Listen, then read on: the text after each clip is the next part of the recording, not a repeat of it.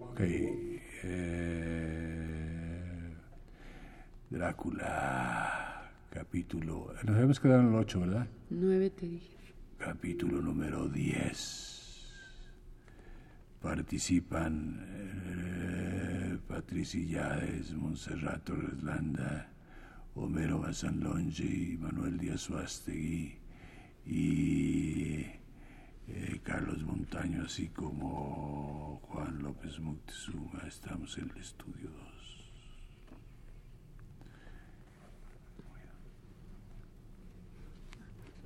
El Consejo Nacional para la Cultura y las Artes y Radio Universidad presentan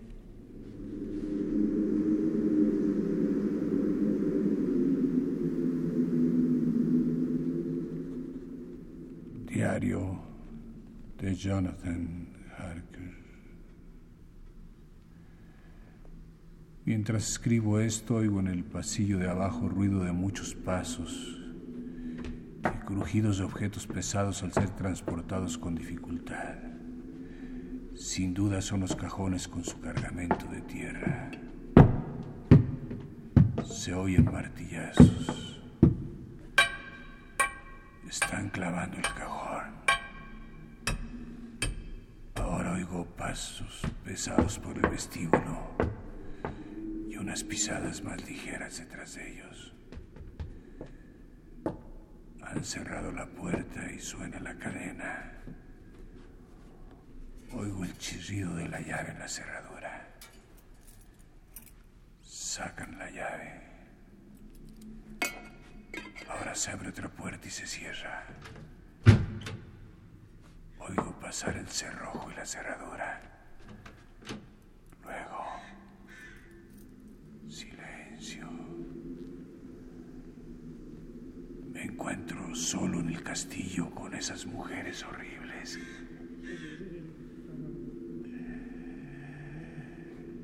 Pero mira, es mujer y no tiene nada en común con ellas.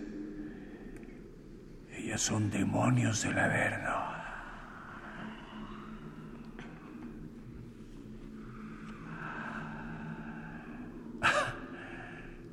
No me quedaré a solas con ellas. Trataré de llegar más abajo por la muralla del castillo. Puede que encuentre una forma de salir de este lugar espantoso.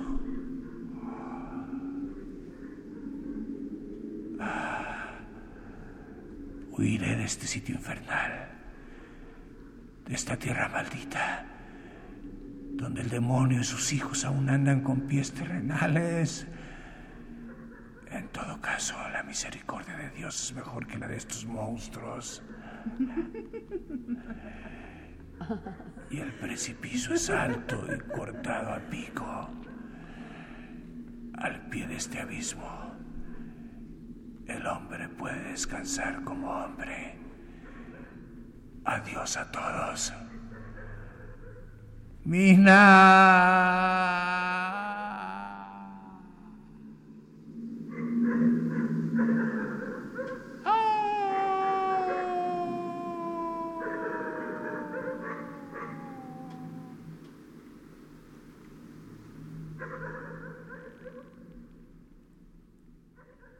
La llave del tiempo.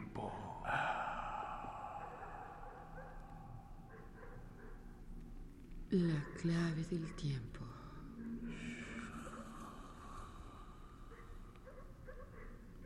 La nave del tiempo.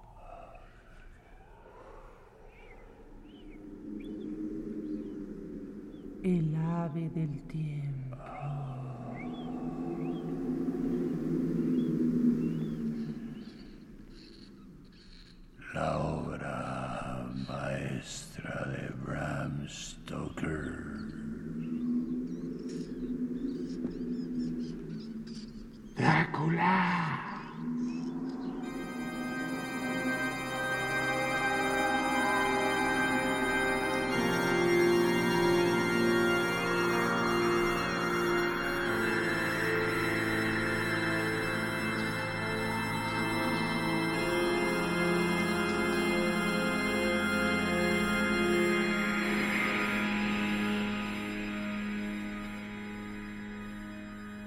Diario del Dr. Seward. Londres, 3 de junio.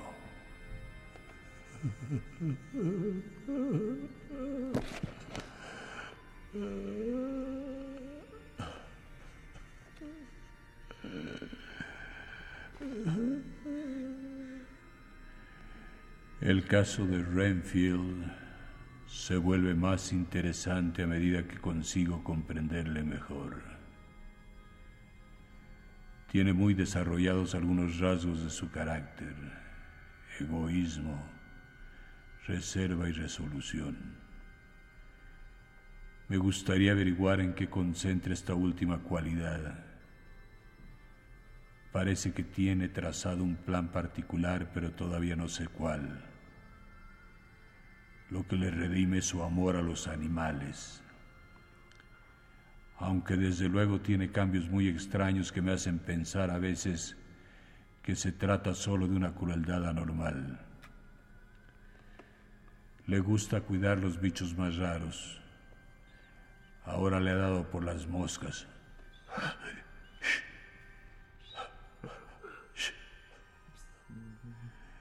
Tiene tal cantidad de moscas que yo mismo le he tenido que amonestar.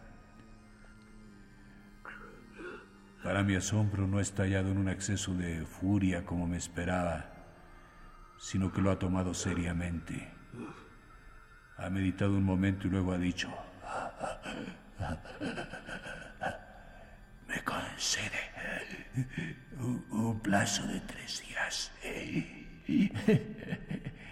Ese tiempo me desharé de todas ellas.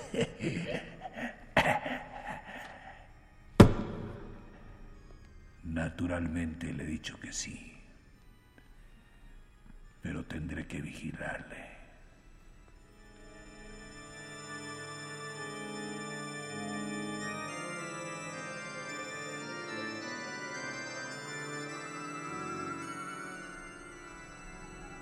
18 de junio.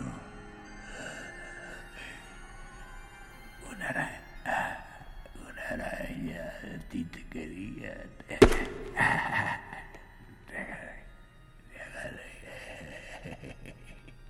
A la caga, a la caga. Arañita. Ahora su interés son las arañas y tiene varios ejemplares muy grandes en una caja. Las alimenta con las moscas, de modo que éstas han disminuido sensiblemente, aunque dedica la mitad de su comida en atraer más de fuera de la habitación.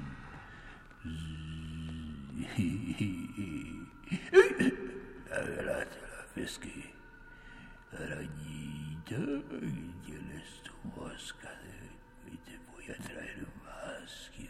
Quiero que estés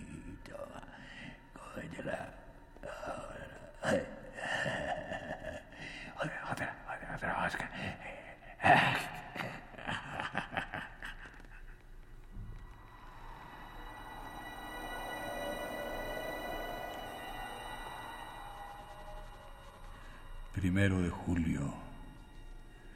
Sus arañas se están convirtiendo ahora en un engorro tan grande como las moscas. Hoy le he dicho que tiene que deshacerse de ellas. Al ver lo apenado que esto lo dejaba, le he dicho que se libre de algunas al menos. Esta última proposición le ha puesto muy contento. Le he dado el mismo plazo que la vez anterior. Me ha producido repugnancia porque mientras estaba con él, entró bordeando una inmunda moscarda atiborrada de carroña. La atrapó. La sostuvo gozoso unos momentos con el índice y el pulgar.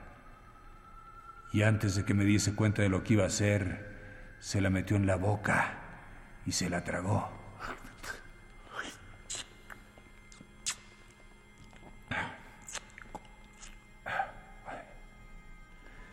Le reprendí por esta acción pero él alegó tranquilamente que estaba muy buena y era muy sana, que la vida vida vigorosa y que le confería vida a él. Esto me ha dado una idea o al menos una sospecha. Debo averiguar cómo se deshace de las arañas. Evidentemente hay algo que le tiene preocupado porque guarda un pequeño cuaderno en el que siempre anda anotando cosas. Tiene páginas enteras llenas de números, generalmente de una sola cifra, sumados en grupos, y luego los totales sumados en columnas también, como si tratase de reducir a una sola cantidad, como dicen los contables.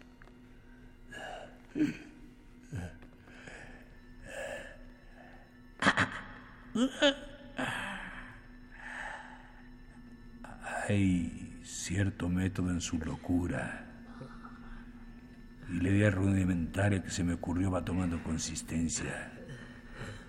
No tardará en madurar. Y entonces, oh actividad mental inconsciente, tendrás que ceder ante tu hermana la conciencia. He estado unos días sin ver a mi amigo a fin de poder apreciar si hay algún cambio en él. Sigue lo mismo que antes, salvo en que ha prescindido de algunos de sus animales favoritos y tiene otro nuevo. Se las ha arreglado para coger un gorrión. Ya lo tiene medio domesticado. Su medio de domesticar es muy sencillo. Las arañas han disminuido. No obstante, las que quedan están bien alimentadas, ya que aún sigue cogiendo moscas con su comida.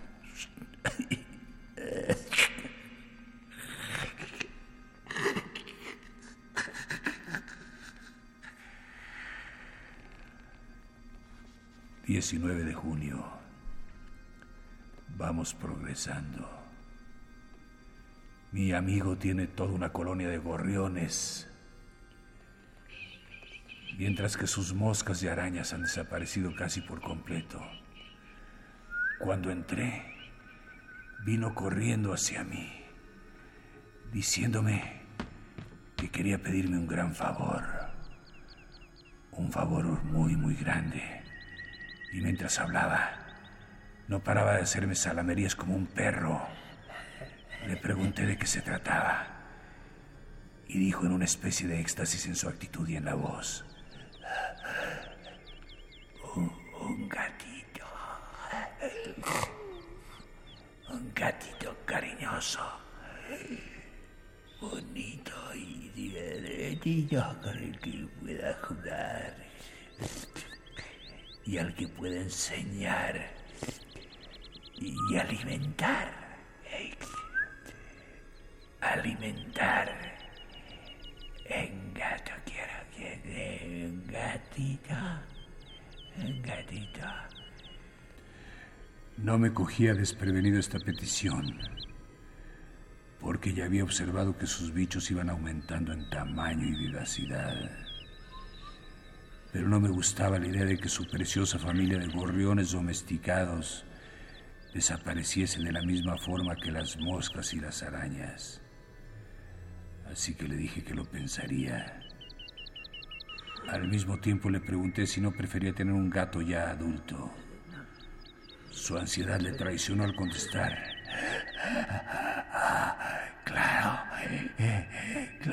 Que me gustaría tener un gato adulto. Le pedido solo un gatito pequeño porque temía que no me dejase tener un gato adulto porque un gatito pequeñito nadie me lo negará. Hice un gesto negativo con la cabeza y le dije que de momento me temía que no era posible, pero que lo pensaría. Su rostro se ensombreció y vi en su expresión un aviso de peligro. Observé que me lanzaba una mirada feroz de soslayo que reflejaba un deseo de muerte. El paciente es un maníaco homicida sin desarrollar.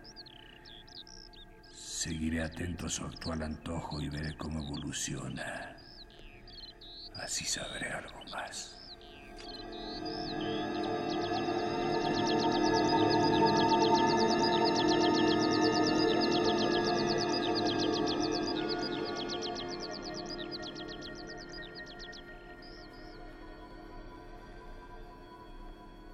He vuelto a pasar a verle y le he encontrado sentado en un rincón meditando. Al verme entrar, se me ha echado a los pies de rodilla y me ha implorado que le deje tener un gato. Que su salvación depende de ello. Mi salvación depende de un gatito. Pero me he mantenido firme y le he dicho que no puede ser. Tras lo cual se ha levantado sin decir palabra. Se ha vuelto a sentar en el rincón donde lo encontré y se ha vuelto a roer los dedos. A comerse los dedos. Prácticamente a comerse los dedos. Mañana por la mañana lo visitaré. 20 de julio. He ido a ver a Renfield muy temprano.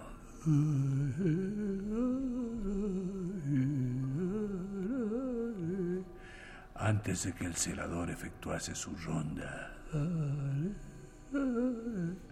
Le encontré levantado y tarareando una canción.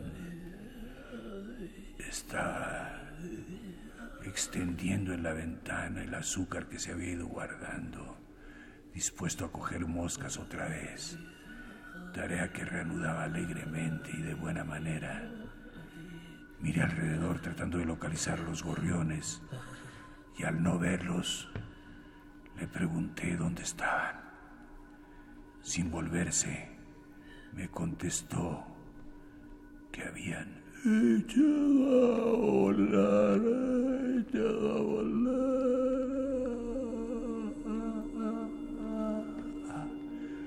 Observé que había algunas plumas en la habitación y una gota de sangre en su almohada.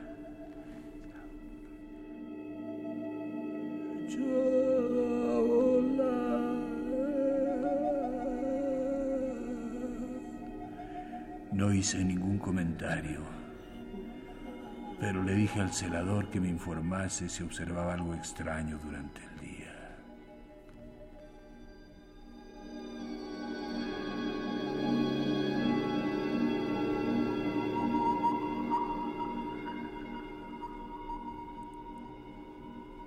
El celador acaba de comunicarme que Renfield ha tenido náuseas y ha vomitado un montón de plumas.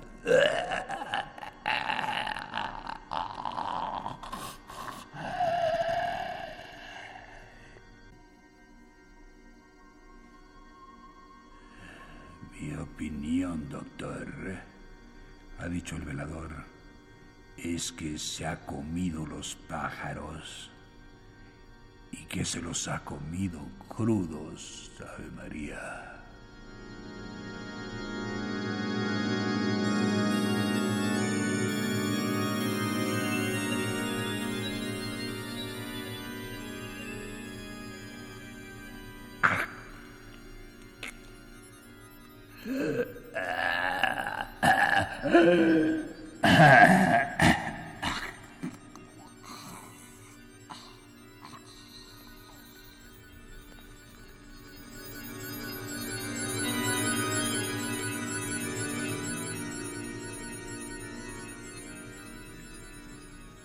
dado a Renfield un fuerte narcótico esta noche suficiente para que tenga un sueño tranquilo. Y le he cogido el cuaderno para echarle una mirada. La idea que me andaba dando vueltas en la cabeza últimamente se ha confirmado y ha resultado cierta la teoría. Mi maníaco homicida es de una clase peculiar. Tendré que inventar una nueva clasificación para él. Le llamaré maníaco sófago, devorador de vida. Lo que pretende es asimilar el mayor número posible de vidas y trata de hacerlo de forma acumulativa. Le ha dado muchas moscas a una araña y muchas arañas a un pájaro. Luego quería un gato para darle a comer al gato muchos pájaros. ¿Cuál habría sido el paso siguiente? Casi habría valido la pena completar el experimento. lo hubiese hecho de haber tenido una razón suficiente. Los hombres se burlan de la vivisección y sin embargo ahí están los resultados. ¿Por qué no hacer progresar la ciencia en su aspecto más difícil y vital, el conocimiento del cerebro? Si yo lograra desentrañar el secreto de una mente como esa, si descubriese siquiera la clave de la fantasía de un lunático, podría elevar la rama de mi especialidad a una altura comparada con la cual la psicología de Burden Sanderson y el estudio del cerebro de Ferrier se quedarían en mantillas. Ojalá encontrar una causa suficiente. No debo pensar demasiado en esto, no vaya a caer en la tentación. Una buena razón podría inclinar la balanza a mi favor, porque acaso no tengo yo también un cerebro excepcional.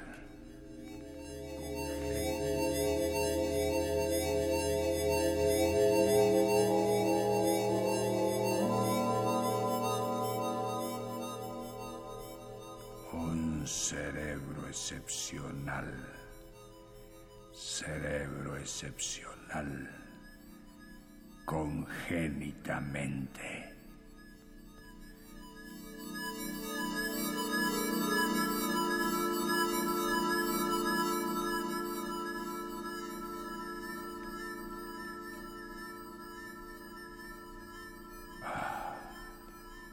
Necesito trabajar. Trabajar. Si al menos tuviera una razón como este pobre loco, una razón buena y desinteresada que me impulsara a impulsar, a impulsar, a impulsar, a impulsar, a impulsar, a trabajar, me sentiría verdaderamente contento.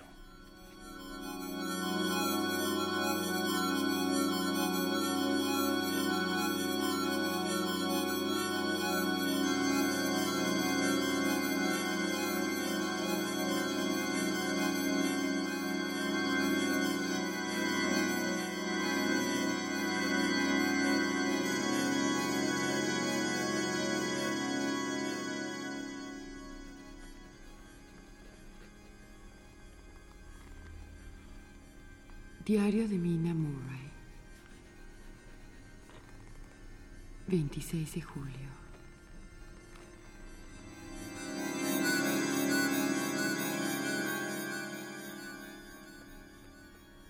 Estoy inquieta y me calma escribir aquí mis pensamientos. Es como si me hiciese confidencias a mí misma y las escuchase al mismo tiempo. Además, los signos taquigráficos tienen algo que los hacen distintos de la escritura. Me siento muy desgraciada por Lucy y por Jonathan. Hacía tiempo que no me llegaban noticias suyas y estaba intranquila. Pero ayer el señor Hawkins, siempre tan amable, me envió una carta que ha recibido él. Yo le había escrito preguntándole si sabía algo y me ha contestado adjuntándome una carta que ha recibido. Solo unas líneas fechadas en el castillo de Drácula, anunciando que emprende ya el regreso. No es propio de Jonathan. No lo entiendo y eso me inquieta. Por otra parte, Lucy, aunque se encuentra bien, ha recaído últimamente en su antiguo hábito de andar sonámbula. Me lo ha contado su madre y hemos quedado en que todas las noches cerraré la puerta de nuestra habitación con llave. La señora Westra tiene la idea de que los sonámbulos andan por los tejados de las casas y por los bordes de los precipicios. Se despiertan súbitamente y se precipitan en el vacío, profiriendo un grito de desesperación que retumba en todo el lugar. Pobrecilla. Está muy preocupada por Lucy. Me ha contado que su marido, el padre de Lucy, padecía este mismo trastorno. Se levantaba por la noche, se vestía y se marchaba si no se lo impedía a alguien. Lucy va a casarse este otoño y ya está planeando sus vestidos y cómo arreglará su casa. La comprendo, porque a mí me pasa igual, solo que Jonathan y yo empezaremos nuestra vida de una forma más sencilla y tendremos que arreglarnos con poco. El señor Homewood, porque se trata nada menos que del honorable Arthur Homewood, hijo único de Lord Godalming, vendrá dentro de poco, tan pronto como pueda abandonar la ciudad, ya que su padre no se encuentra bien y Lucy anda contando los momentos que faltan para que llegue. Quiere llevarle a nuestro banco del cementerio y enseñarle el maravilloso paisaje de Whitby. Quizás sea la espera lo que la desasosiega. Cuando venga él, se le pasará todo.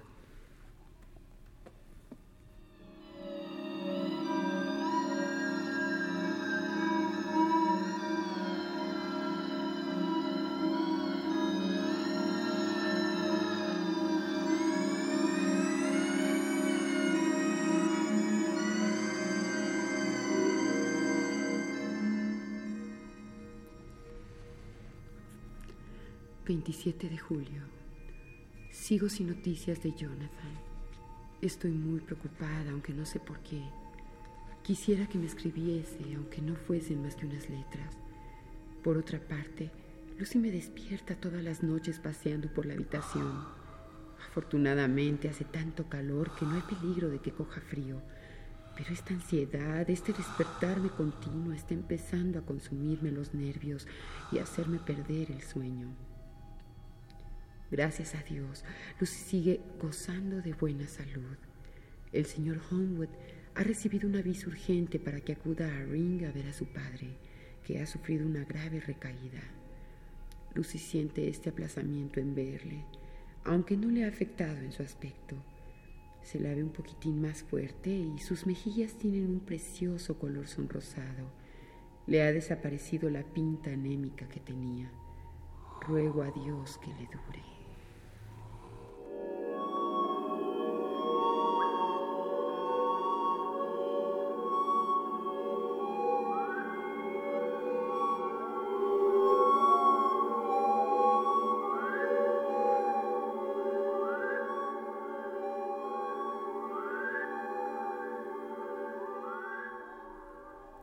De agosto. Ha pasado otra semana y no he recibido noticias de Jonathan ni tampoco del señor Hawkins. Espero que no haya caído enfermo. De lo contrario, me habría escrito. Miro la última carta suya, pero no me acaba de satisfacer. No me parece de él. Sin embargo, es su letra. De eso no hay duda. Esta semana pasada, Lucy ha tenido las noches más tranquilas pero observo en ella una extraña concentración que no entiendo. Incluso en sueños parece que me vigila.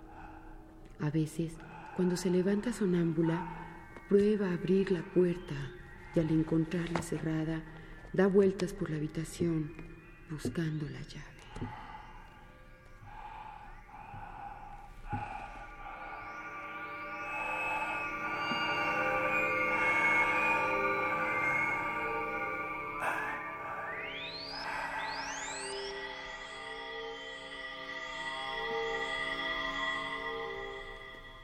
Consejo Nacional para la Cultura y las Artes y Radio Universidad presentaron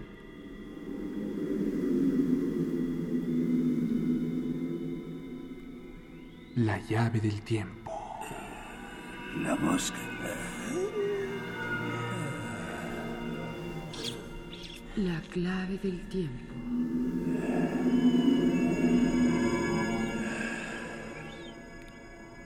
La nave del tiempo.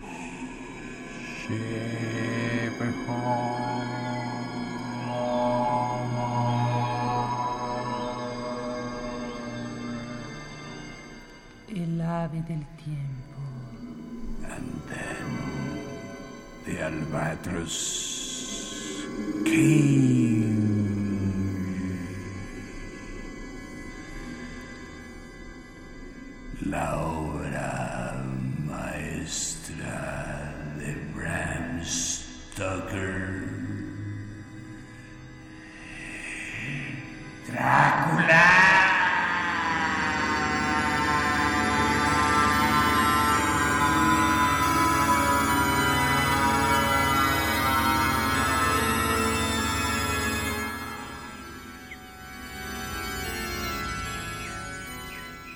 Narración, producción y dirección, Juan López Moctezuma.